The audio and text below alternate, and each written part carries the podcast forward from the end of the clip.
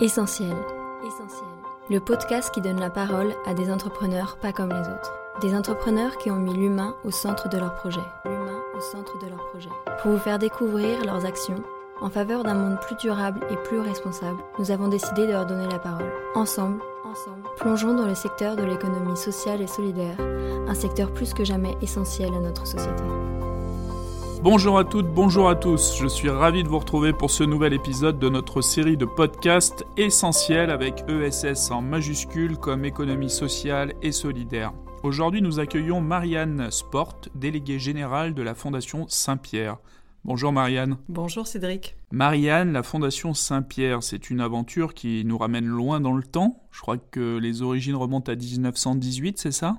Tout à fait. 1918, Palavas, euh, le bord de mer, donc euh, dans l'Hérault, et des familles montpelliéraines et des médecins de Montpellier qui décident de, de, résoudre un problème de santé publique qui est la tuberculose osseuse infantile, qui est la première cause de mortalité à la sortie de la Grande Guerre. Ils se réunissent et ils font à la fois une œuvre philanthropique et une œuvre de compétence avec le savoir-faire des médecins. Et ils créent en bord de mer le premier hôpital euh, qui accueille des enfants en 1918, euh, qui sont des enfants qui sont soignés au CHU de Montpellier et qui viennent en bord de mer pour prendre euh, des premiers soins de, des cures héliomarines. Alors moi, je résiste pas, évidemment, avec cette longue histoire, à, citer une anecdote. Hein, dont on a échangé pendant la préparation de ce podcast. Vous, vous aviez sur votre mur, je crois, un tableau des, très anciens donateurs hein, qui remonte quasiment à l'origine de, de cette. Euh, c'était quoi une association à l'origine? C'était une. Une association. Une association reconnue d'utilité publique. 1935, on voit apparaître Caisse d'épargne. Euh, alors je crois que c'était Caisse d'épargne Montpellier ou dans ces eaux-là.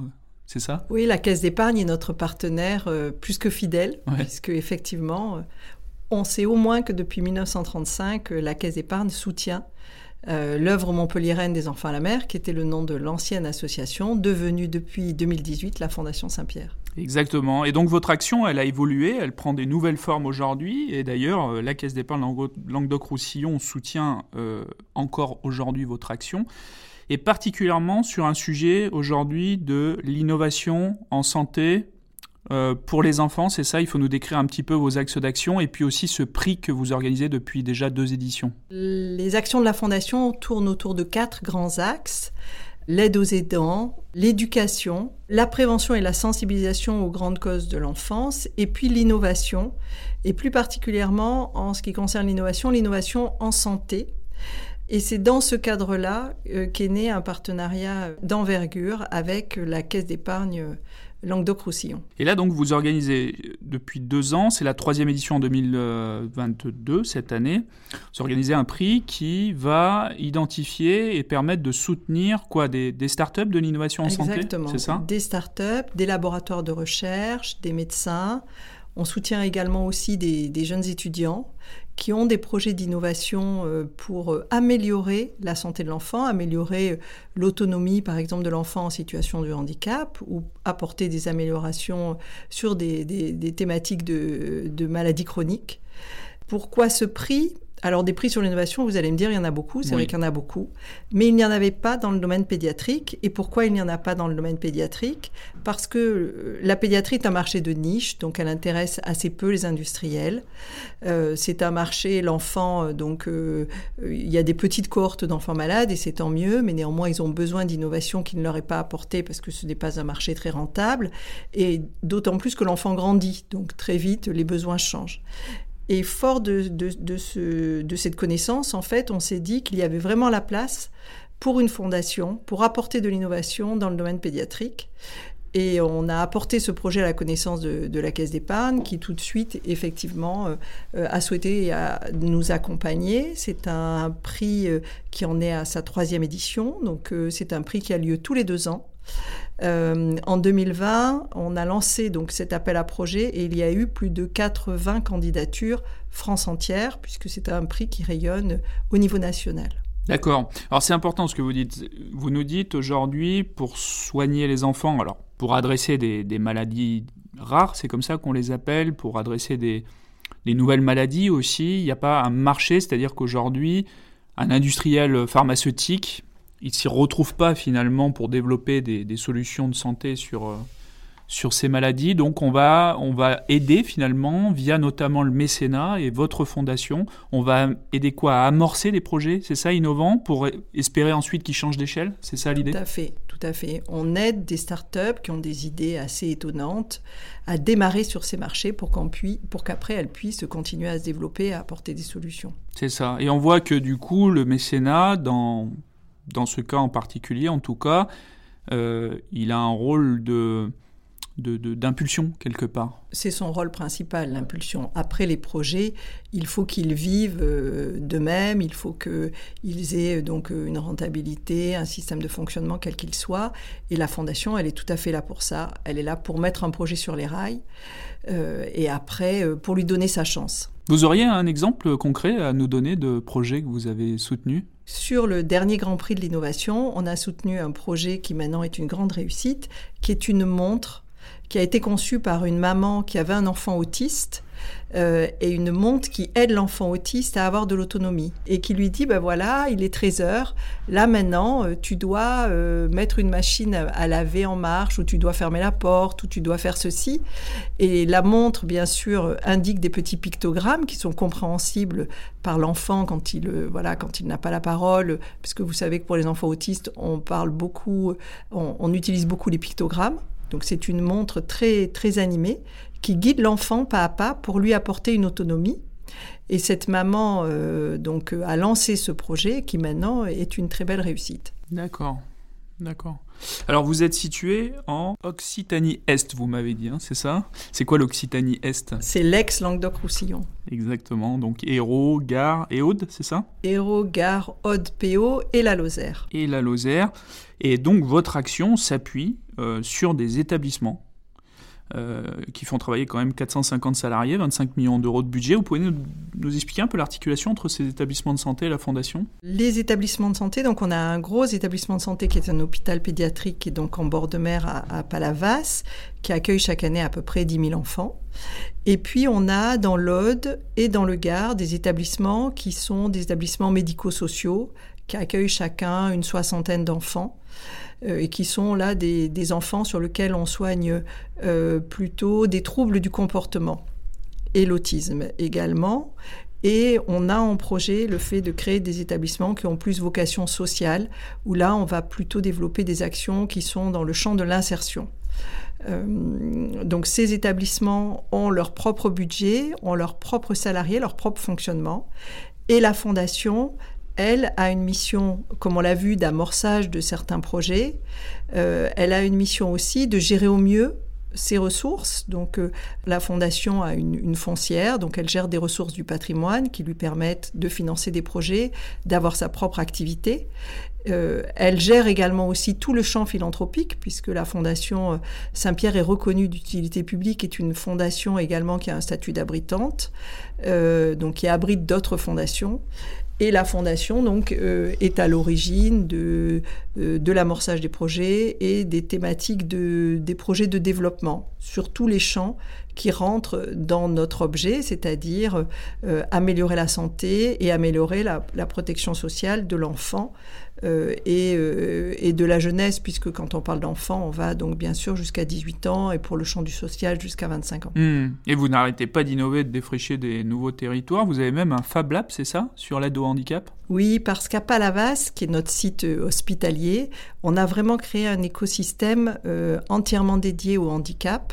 Et donc, on a amorcé, grâce à la Fondation, un Human Lab. Donc, c'est un Fab Lab qui produit des outils d'aide au handicap donc qui donne des solutions à des patients, et spécifiquement aux enfants, qui deviennent acteurs de leur handicap. C'est-à-dire, il y a un enfant qui a envie de faire euh, une activité de loisir comme du canoë de mer. Bien sûr, suivant son handicap, il va falloir lui adapter euh, sa pagaie de canoë. Hmm. On a un enfant qui a besoin, euh, qui, souhaite faire du vélo, qui est myopathe, qui néanmoins peut pédaler, mais il faut électrifier le vélo, il faut améliorer voilà, peut-être faire un tricycle. On fait appel au Human Lab pour faire toutes ces adaptations. On a aussi des projets adultes, on a aussi des projets très innovants. On travaille avec Airbus sur une adaptation là de lames de prothèses pour des enfants qui font du sport de haut niveau.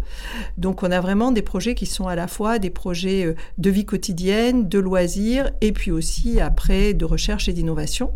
Et la grosse particularité de ce Human Lab, c'est que c'est un, il appartient à un réseau national puisqu'il y a un autre Human Lab qui a été créé euh, à Rennes. Donc il appartient à un réseau national, donc on coopère en permanence avec d'autres. Et ensuite, tous les objets, toutes les innovations qui sont produites, elles sont mises sur un wiki.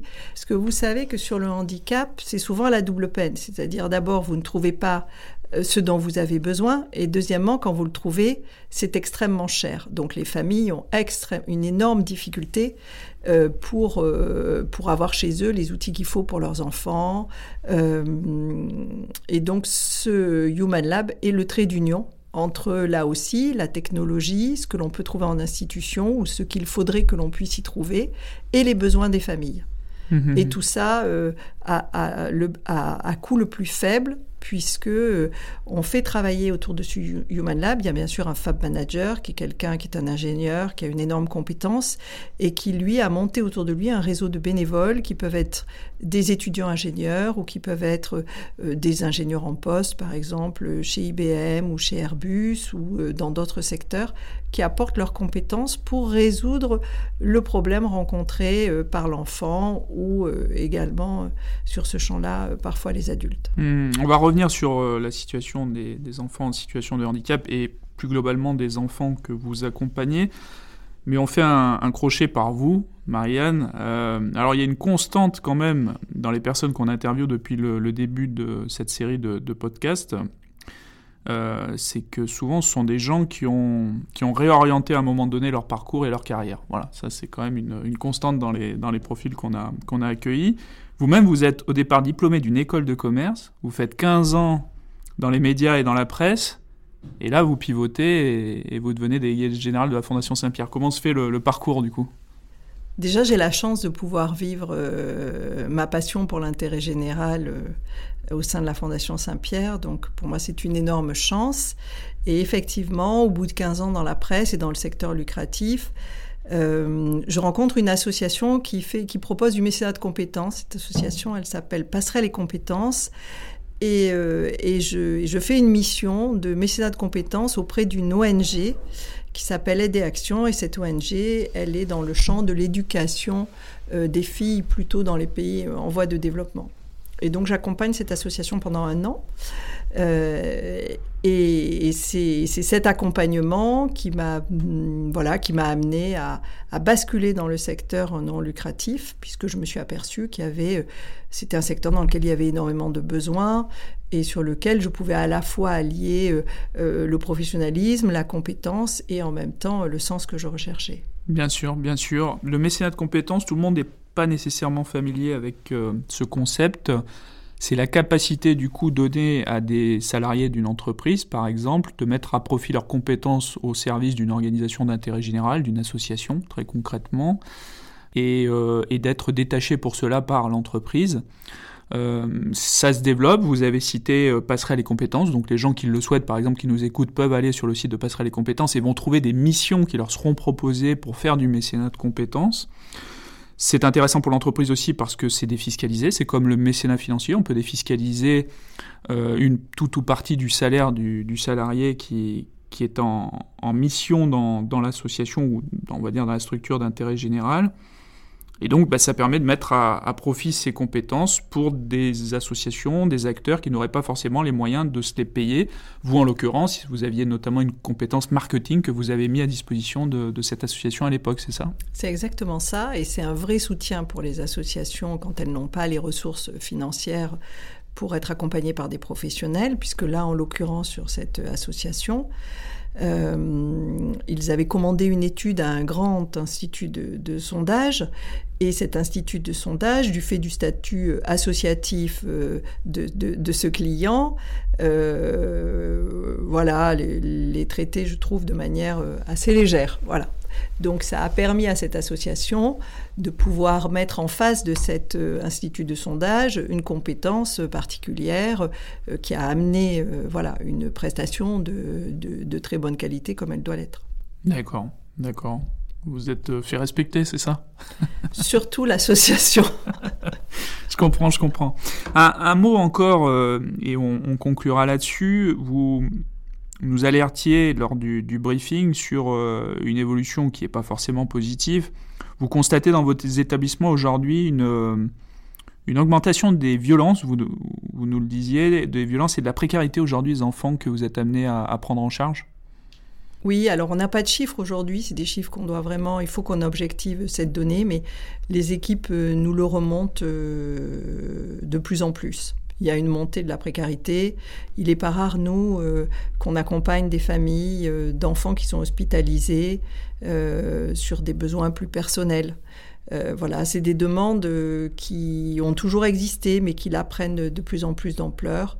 On s'aperçoit aussi qu'il y a de plus en plus de violence à l'égard des enfants. On sent qu'il y voilà, on sent qu'il y a un sujet.